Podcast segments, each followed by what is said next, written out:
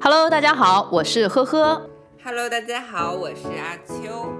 欢迎来到同频共振。最近大家都挺忙的啊、真的要变成月更播客了，大家见谅见谅。等我们不忙的时候，我们就两周更好吗？呵呵。好的，我们先来 update 一下彼此的近况。就 update 一下最近的近况。劳动节回了趟家，见了一下我的闺蜜，她要结婚了，好惨呀！你有没有感到一丝的压力？有，因为我的闺蜜比我大两岁，就是在此之前她没有什么感情动向的。我感觉我可能跟她要就是抱团单身到老，那不就跟我一样大吗？是不是？对，差不多。其实我知道她去年六月份就见了一个男生，就感觉还挺不错的。这一次回家，其实一年不到嘛，她跟我说她 maybe 今年或者明年初要结婚了，三观震碎了。怎么会呢？是这个人还他还挺聊得来的，那我觉得也行吧，他觉得 OK，而且他说要请我当伴娘，你知道我内心压力有多大吗？我说行，我回去给你当伴娘，但是我不会让我爸妈知道的，我回去住宾馆，为什么？因为我爸妈他们也挺急的，现在在小城市真的结婚是一你不做就会变成异类的一件事情。那你就别回去了，你就一直在上海就好了嘛。但我势必要回家探望一下爸妈，他们肯定会说我嘛。但其实我这次有点冲击的，并不是他要结婚啊，我觉得还 OK。他跟我说了一下小小的事情，就是关于他，他认识一个人，是个男生，当时有一个两年的女朋友，大家也都是谈婚论嫁了，在临门一脚，就是双方父母见面的时候，突然女方要加价。什么叫加价？所谓加价就是聘礼，等一下，这个是我们说的彩礼吗？对，就是结婚前男方要给女方多少万现金，加上房子，还要加房子？好像要写名字什么的，反正就是我听下来挺不合理的，因为要几十万的现金嘛，还有房子加名字什么之类的。我其实是认可聘礼这件事情的，但是我觉得加价的行为真的让我有一种哇，原来现在卖女儿的这种行为坐地起价，在现代社会还是有的。真的会有人坐地起价吗？现在二零二三年哦，那你的姐妹呢？她有聊这件事情吗？她有聊说，这个婚姻就是现在就是搁着，无法进行下去的一个状态。世界的参差，我跟你说，就有的时候自己在自己的圈子生活久了，你不会发现其实外面发生一些反你三观的事情啊。这就要跟我们今天聊的事情 link 到了，我们可以进入今天的话题。在进行今天的话题之前，我们先说一下，今天我们要说一则听友来信。首先，他希望我们称呼他月杰哥，到时候我们会说一下为什么要叫月杰哥。本来他跟我来信的时候，基调是在于这段感情里面受了伤，至少在金钱上是有一些损失的。他其实是一个受害方。我们当时看了信，其实我们两个也有点义愤填膺。现在当下还有男生受伤啊，不仅还有渣男，也有渣女，有很多。我们带着是想要帮这个月姐哥鸣不平的心态去录的这个节目，但是在录之前，我又仔细看了他的信，我觉得我们可能要失去这个粉丝了。而且因为我这个人是个死要钱的人嘛，当下是因为看到了非常多的钱财的付出，嗯，而就忽略了很多他写的一些细节，对。自然而然会觉得付出多的那一方可能就是受害者，对，所以就站到他那边，想要说录一个海后。对海后这样子的一期节目。但是今天就在录前，我们就一起 review 了一下整个信就件，逐字好逐字的像不对。看了这段文章，嗯，something wrong。嗯，所以就对不起了。但是我们呢，我们的观点肯定是有偏见存在的，因为我们的立场是女生，而且而且我吧，对吧？有偏见吧？就是偏见，就是我自己本来也有一些失败的感情经历。对，base 在这样子的一个个人的感情经历上，再加上一些其他的女生立场，所以我们应该会带着批判的眼光去看现在的这封邮件了。对不起了，月杰哥。就他有可能听不到我们这个了，因为网易云那边我发现没有办法改标签。之前我还可以说把它 upload 上去以后可以改那个标签，现在我申诉了好几次改不了了，所以流量好像就下来了一些。啊哦，Anyway，Anyway，跟你讲一下这个事情，对。好，说完这个免责啊，可以开始了，说一说这段故事是什么了。这段文字我们打算逐段逐段的进行 review。啊，我要出汗了。首先，第一段，月杰哥就是说了一下他跟这位女生是怎么结识的，时间开始在二一年，等到二二年口罩最严重的那段时间嘛，大家都在封控期间，他们开始了一些聊天，并且产生了一些情愫，right？对，给我感觉的话，是从二零二一年的七月到二零二二年的七月这中间的一年，他们两个只是在聊天，对，产生的这种所谓的情愫。而且他现在在回顾的过程当中说，他在二零二二年，也就是说后面他们两个要定关系的时候，他偷偷的没有经过这个女生的同意，想要去接这个女生，给一个 surprise 的时候，嗯，没有接到。女生也解释了他的行为，说是因为坐的飞机是中转，不是直达。嗯，但是他却说了，就是让他产生了一个不信任。好的，这段有什么感悟呢？我们首先，我觉得其实这段感情发生在一些特殊时期，那个时候大家的心里其实都是一个比较非常态的一个状态，所以聊天聊热络了，我感觉还是受到环境的影响。这段感情的开始可能就并没有他们想象的那么浓厚，真实情况，因为口罩的关系给了感情叠了个 buff。对，这个就是我们两个有聊到的，像给感情加了一个 filter，就是我开了美颜相机，在跟另外一个大美女，对我想象中的女生在聊天。以前他们虽然是同事关系，但也没有怎么着，所以呢，完全是通过彼此这种书信传递，去揣测对方在书信当中表达的意思，而达成这样所谓的含情脉脉。而且，就我觉得，当一个人特别孤单的时候，或者特别无聊的时候，大家是非常有那么多精力去投入跟人交流的。嗯，孤单的时候，你也特别容易误以为可能某一个人是你的真爱，但其实只是他在那段时间缓解了你的某种情绪而已。这是一个误导，大家需要拨开云雾，仔细看看自己的心是不是真的喜欢对方。要跟一个真实的人恋爱，然后对不要去跟自己的想象恋爱了。并不是否定他这段感情真实，对的，他自己给自己加了戏。如果他没有加戏的话，就不会出现说他偷偷去接女生而没接到的情况。对这一点我也要说，因为他是给这个女生 surprise，所以他去接她，但没有接到。这个女生并不知道，那个女生没有任何错误，但她觉得他的第一反应是不信任。对，我觉得为什么你会因为这样不信任这个女生？这个女生并没有任何错呀。这就要说到惊喜这个事情，情侣双方有一些自己设定的一些场景给对方做惊喜，如果对方没有表现出他们预设的那个受惊喜的程度，给惊喜的这个人很有可能会失望，对这就是一个很奇怪的心理现象。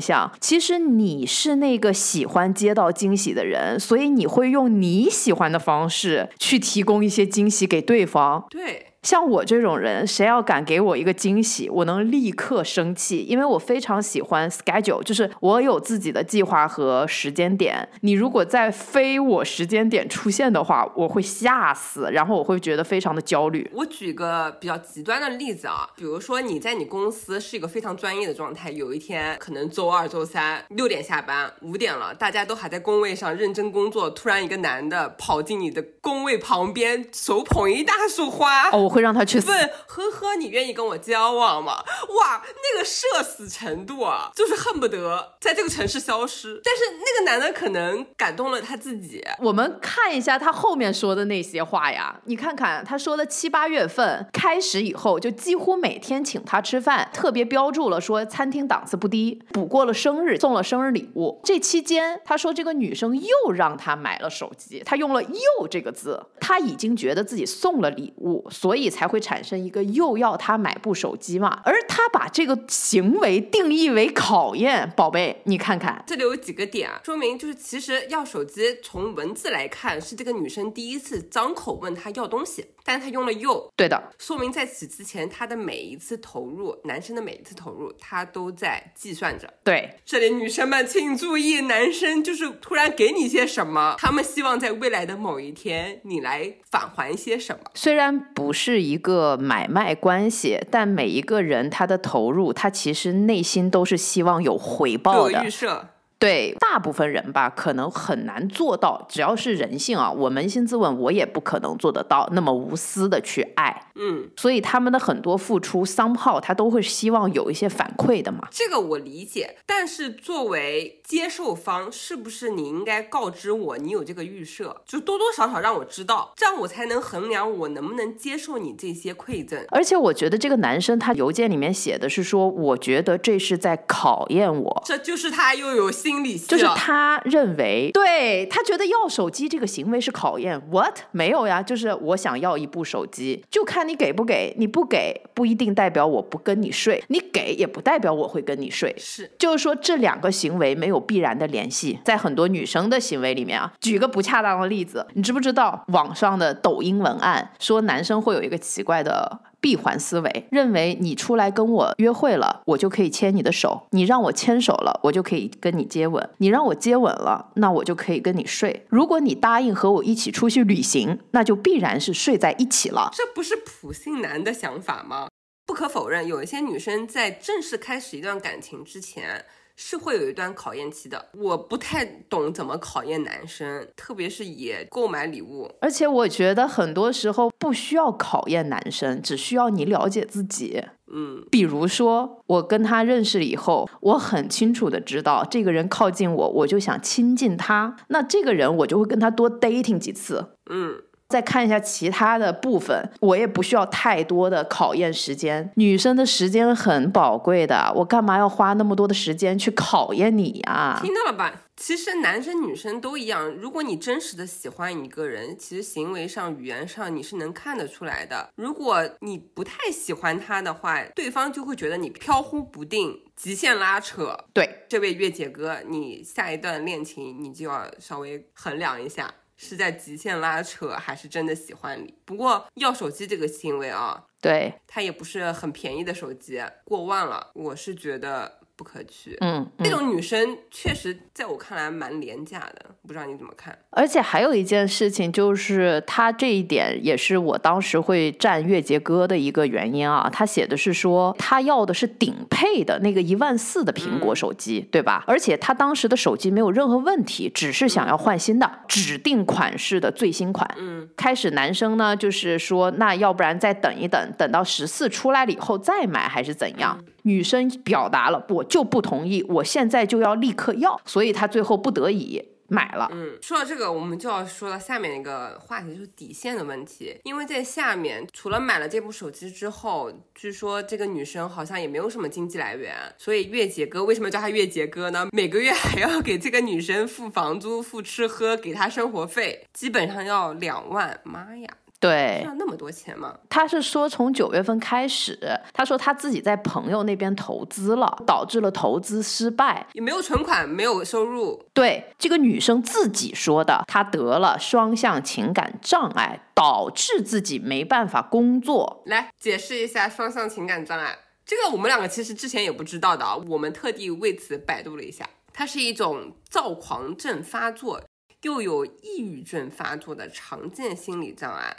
首次发病可见于任何年龄。嗯，当狂躁发作时，患者有情绪高涨、言语活动增多、精力充沛的表现；而当抑郁发作的时候，患者就有情绪低落、愉快感丧失、言语活动减少。疲劳迟钝，那我感觉就是情绪一个很不稳定的一个状态。对，一下子特别高涨，一下子又特别的低落，就是非常的起伏不定。那既然它是一个病的话，我觉得应该是比较极端的情况。正常人情绪起伏还是正常的啊。但问题是，如果一个人告诉我说他有双向情感障碍的时候，我就会立刻跟他，我就会走。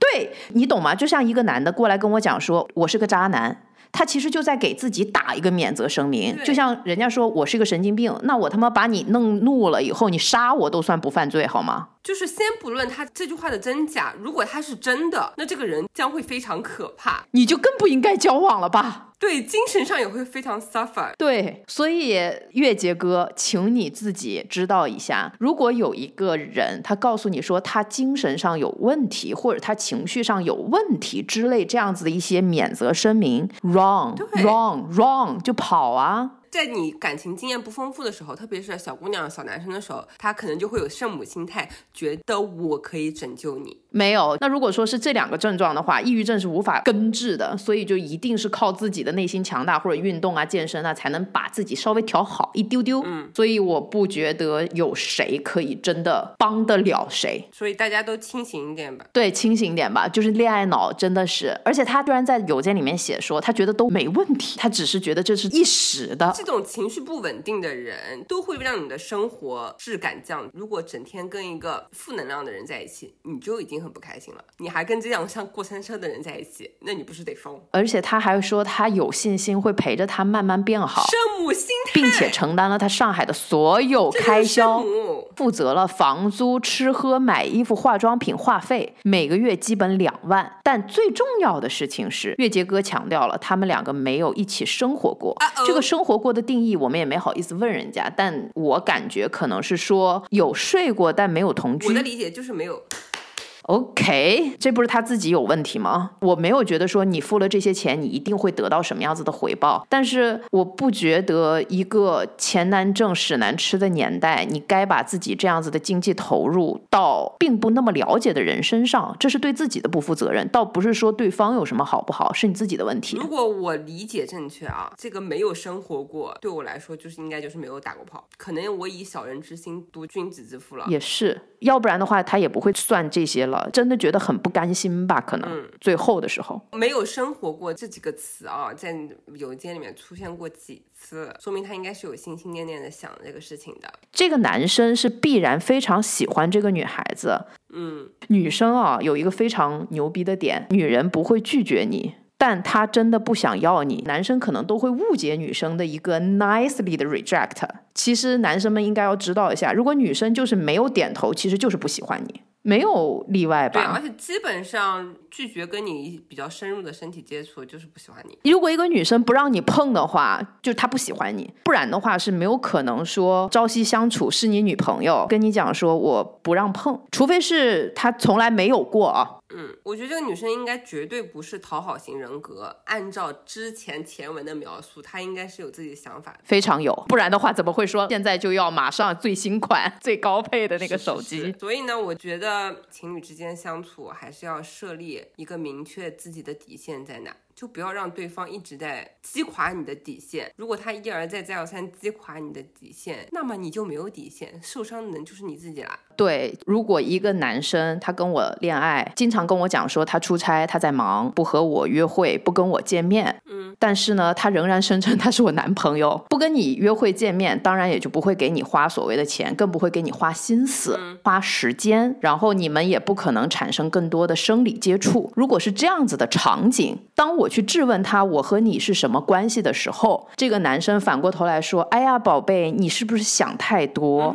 我压力大，你怎么这么不懂事？你知不知道怎么怎么怎么怎么样？CPU 就来了，这就是 CPU。他会告诉我说，他现在在社会上承载了多少的压力，就一顿 bullshit 以后，操作行云流水，对，让我产生了极大的愧疚感。”且可能我还会给他买点汤水送过去，以表我的贤惠和 supporting。这个时候，我的恋爱脑在犯病了。什么意思？就是我应该正视我自己的感受，嗯，把自我的感受提起来，拿笔写下来。你们两个人多久没有亲热过？都不用写了。女生记得可清楚了，我们讲的是人性，说不定受害者是男的呢，对不对？哦，如果这些都发生了，且当你表现出来有一丝丝不满，他还可以调用你的愧疚心理，让你去反省，你是不是不懂事儿了？渣男呐！这里面只存在了一件事情，就是欺骗。他跟你讲他的工作压力大，工作忙，可能是真的。嗯，但是还有一件事情也是真的，就是他不想碰你，不想给你花钱，不想给你花精力，他不爱你了。我跟呵呵在之前在聊了以后，就说两性关系中，如果一段关系出现了问题，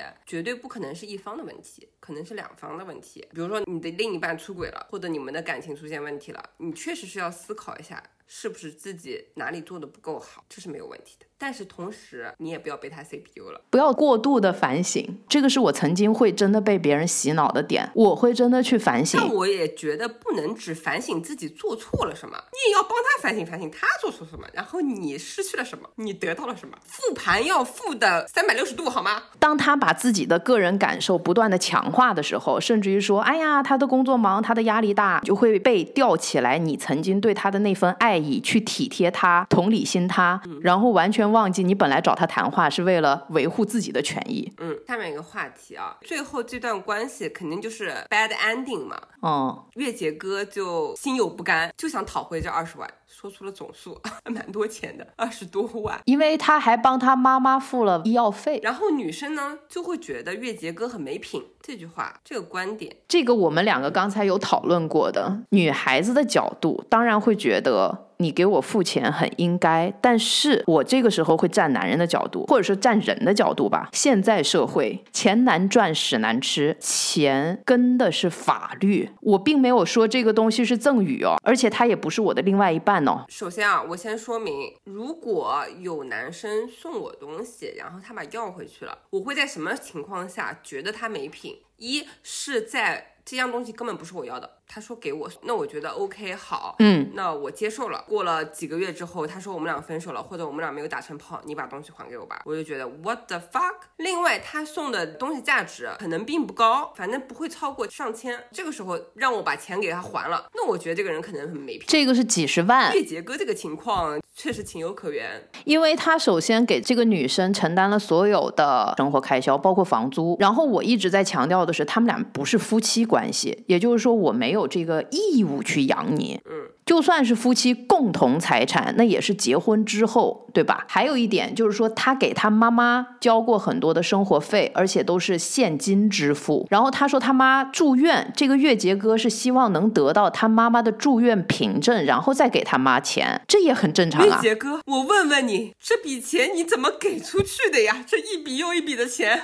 就是不理解，我可以给一笔两笔，到第三笔的时候，老子就对呀，怎么可能会给这么几年啊？给出了二十多万，我真的是不理解。就我们之前聊婚姻的时候也这么说过嘛，就彩礼这个事情，法律规定你是可以要回去的，只要你超过五千块钱，或者你有表达出这笔钱我给对方是以结婚为目的的给，但是对方后来反悔了，超过五千块钱我是可以把它要回来的。月杰哥，我们支持你把这二十多万要回来。对，所以这个东西甚至于不是什么上升到道德，我觉得就是可以用法律的武器保护自己的合法权益。然后，如果这个钱是你自己辛辛苦苦挣的，且你上述所说的都是真实的，你自己有转账记录或者什么的，你起诉吧。我觉得在这件事情上，我是站月杰哥的。嗯。女生的沉没成本是青春，男生的沉没成本就是投入资金、投入情感、投入家庭双方的这种投入。比方说给女人买房，女生沉没成本不可以是金钱吗？杀猪盘你知道吗？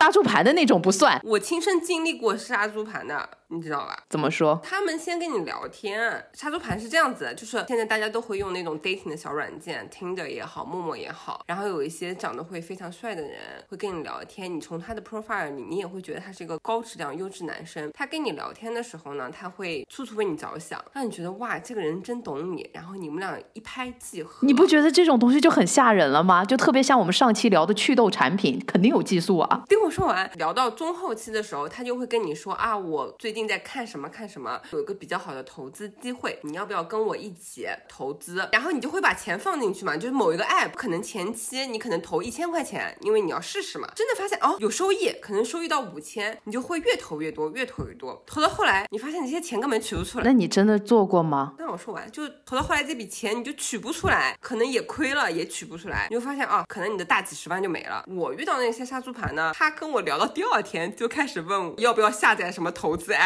了，我怎么？怎么可能会信呢？OK，我觉得有的时候真的是单身比较久或者情感经验没那么丰富的女生，她就会信了，可能就是真的以为是真命天子啊，不是说我要从这个男人身上得到什么，就是可能想跟他共度一辈子的。你没有发现这有一个非常严重的和统一的 bug 吗？圣母心态。为什么呢？我知道有一部纪录片，你看过吧？看过，我看过。Tinder 的那个绞杀了非常多的女生，都是那些金领的女生。这个纪录片我可以推荐大家女孩子们去看一下。她可以把自己的 profile 做得非常好，甚至于有现场版的枪击战之类的，真金白银让你感受到她是一个富豪。然而就是杀猪盘。她这种杀猪盘的话，我觉得就会有一个圣母心态。那些女生她们真的都觉得是真爱，她也真的觉得是在帮她的未来。的另外一半提前渡过难关，他们已经对这个男生产生了极大的依恋。还有一个东西大家不愿意讲的，他们其实觉得自己能遇上这样子的一个身家条件的男生很难得，再也不会有的机会，所以他们才会掏血本去给这个男生屏障。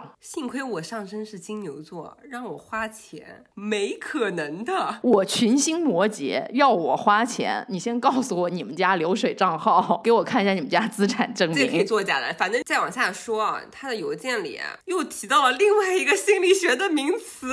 我说这个女的毛病也太多了吧，不觉得可笑吗？NPD 人格，呵呵，你解释一下。这个东西真的是，你要知道 NPD 是什么人格啊？他会有强烈的自我表现欲，他会希望能够从其他人那边收到注意和一些羡慕的愿望。他呢是对自己非常严格要求的，夸大自己的才华，希望自己是一个能力超群的一个这样子的人。在这样子的一个性格当中，他就会有很剥夺性的行为。从他的伴侣那边剥夺一些伴侣的付出啊，所以他会表现得非常的自私和蛮横，比较会没有一些责任心，经常会比较自负傲慢，就我听下来就是 CPU 高手哎，对，很容易用花言巧语和推责和转嫁的方式。这个不就是我刚才举的例子吗？如果一个男生他跟我在一起了，定了关系。这个好像存在于男生会比较少，那反而是女生。如果一个女生她和你成为了男女朋友，然后她不让碰，但是他又花你的钱，吃你的饭，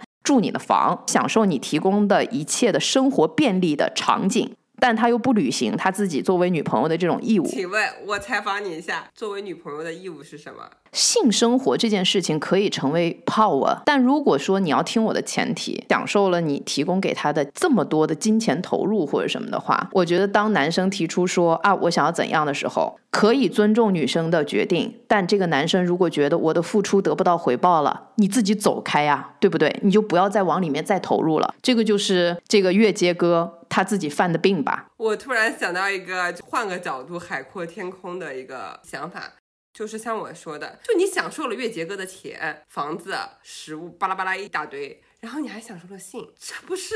不是享受了性，是很多因为我们还喜欢这个男生，那只能证明哦他都已经享受了其他的所有的附加值。他如果不享受性生活的话，那就只有一个原因，是因为他讨厌这个男生，他只喜欢这个男生给他提供的优渥的生活。看月杰哥后面写他的说，好像这个女生确实在外面就是搞了呃时间管理大师啊。对，最后的结论是他有发现这个女生的出轨吧，应该是对不对？欺骗他各种的，而且还有一些独立生活的这种哎呀人设，且还是一个对待感情专一的都市丽人，用着月杰哥的钱去装点了很多她自己成功独立女性的门面嘛。这个女的有点东西啊！我突然想，有没有想跟她拜师学个艺？我觉得不会诶，因为这种就是 NPD 人格，她能管控的一定是自卑型人格。如果说是像我这种自我意识比较强烈的，她敢来 PUA 我，我什么东西？杰哥，你自卑吗？不一定可以说人家是否自卑，但他一定过度自省，不然的话，怎么可能他都已经觉得这个女生是不是在骗我？真的注重自我的感受，就个人感受放在第一位，且他还花了这么多客观的投入，那他去问这个女生要一个所谓的住院凭证啊，就不会被这个女生反向 PUA 回来说，啊，你凭什么要这个？你就是不爱我，不能说是自卑吧？这是好骗吗？我也真的觉得，你都问人家，都已经不相信人家都要凭证了，你为什么一直继续打钱啊？不懂，闲吗？同频共振，要不要做一下我们的金主？我们会喊你爸爸的，爸爸给点钱吧。他会走，我们会喊你爸爸。但是这种东西怎么说呢？你要知道，NPD 这种人格的人啊，他是比较病态的自恋。当他面临所有的这种批评和挫折时候，他一定会用他的这种先去冷漠对待，他要不跟人沟通，冷漠和漠视，非常的骄傲，不会去辩解，他也不跟你解释，他会让你感觉你问出这个问题就是你的问题，这是 NPD 的最大的厉害。这个我其实很有一个疑问，就是我理解，就是我们父辈那一代对心理非常的忽视，但是我们这一代会不会又对心理过于关注，对，大家都会说，哎呀，我社恐，我抑郁，我这我那的，你真的有吗？没有啊，别给自己贴标签。像我的话，老健康了。我我觉得这并不是一个什么跟别人说出去听起来很厉害的东西，大家不要以这个当成你的社交钥匙，也不要拿这个当成你的做错一件事情的挡箭牌。你做错了就是做错了，就是不要说啊，我有 NPD，你就要宽容我，没必要吧？就先跳出来这些所谓的标签，在一段正常且健康的亲密关系，彼此之间是要有尊重的，彼此之间是要对这个关系有敬畏之心的。当我感觉你在问我问题的时候，是你已经产生了疑问，在乎你阿秋，我会怎么做？我会把所有的你产生疑问的东西给你解释清楚。你立刻微信 call 我，就是立刻微信 call 阿秋。对不起，我最近真的很忙，在做什么？忙什么？最近后面又会在做什么？在忙什么？我家还发火，然后我还拍了那个大火的视频，真的烧掉了墙嘛？就是我不给你看了嘛？我就是我也很震惊，回到家以后家里烧了的那种样子。如果我在意这段关系，我在意对面的这个人，不管是亲情、友情、爱情，当他产生任何疑虑的时候，我会第一时间安抚他的安全感，他的自尊心，我会告诉他你在我这里很重要。所以当一个人没有这样对待你的话，其实他不值得做你的伴侣或者是朋友的。不要太付出了。其实很简单，管理老板和管理你的伴侣有一点像啊，就是你要随时报备，让对方安心，你不觉得吗？depends on 你伴侣，如果你的伴侣不需要你随时报备，也就还好。但是我觉得女生一般都是很需要知道对方在哪的吧。今天可能要消失个几个小时，就是我无法回复你，或者我明天要出差这种大事。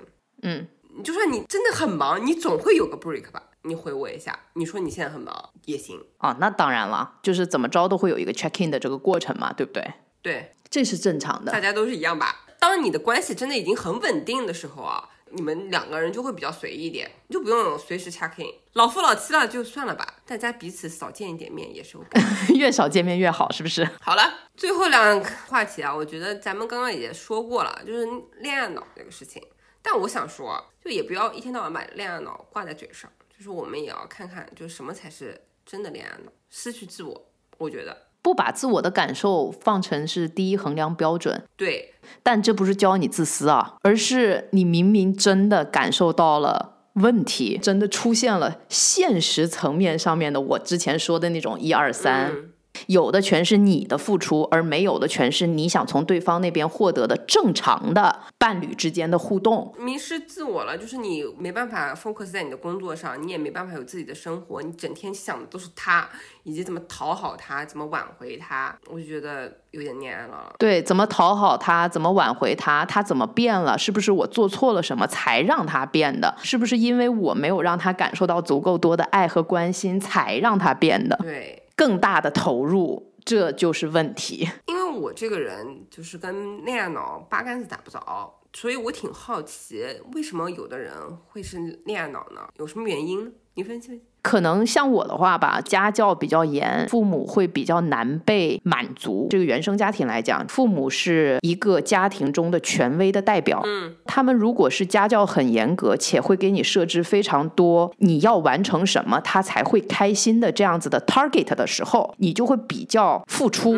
你会认为只有你做的足够好，你的父母才会开心，你才会被爱。这种原生家庭有可能养出付出型人格或者是讨好型人格，就是适得其反，养成像我这样子的叛逆儿童。确实这些想法可能真的跟自己的童年或者原生家庭有关系，要不就像你刚刚说的，你只有做得更好，达到父母的标准，你才能得到更多的爱。只有我做的足够好的时候，我才会被爱。当这种观念形成了你的潜意识，嗯，那完了，你就可能会是一个讨好型人格，或者是过度付出。小的时候就缺失一些东西，可能觉得还是还有一些就是经验不足吧。小朋友经验不足，又受到一些甜宠剧的毒害。甜宠剧是什么意思？哇，就是《流星花园》吗你？好老派啊！我天呐！那小子真帅。你就是估计零零后都不知道你在说什么。我现在看甜宠剧，我基本上都记不住名字啊。香蜜沉沉烬如霜这种仙侠古偶剧，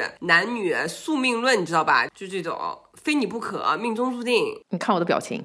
妈呀！但问题是，这个东西你没有觉得这种所谓的甜宠剧很傻逼吗？他是一个高富帅，各方面家世都比我好太多，我又作又穷又懒散，嗯不 make sense 啊！你以为你只要性格足够暴力、足够奇怪、足够作，男生就会看上你吗？What？这个其实我就觉得这些剧吧，就是一些女生的精神鸦片。首先，女主是普通的，跟我们大部分女生都接近的人设，男主又是非常优秀的，且爱上女主之后就是三生三世、十生十世，大概就分不开了，就是命中注定那种。但问题是为什么呢？一个男生如果是有那样的 profile，他找什么人不行啊？为什么看上平平无奇的你？拍这些剧的原因为什么呢？是因为就是女性观众收视率高。对，但现实其实还挺残酷的。经验少的弟弟妹妹们，还是别被这些剧骗了，不要恋爱脑。发现这人有问题，不要想着拯救他，而是想着保护自己。对，真的不要想解救他。怎么都会有那种白莲花呀？我的妈呀，圣母心！对不起，我可能曾经也是白莲花啊，我可能也有圣母心。我的圣母心现在仍然在，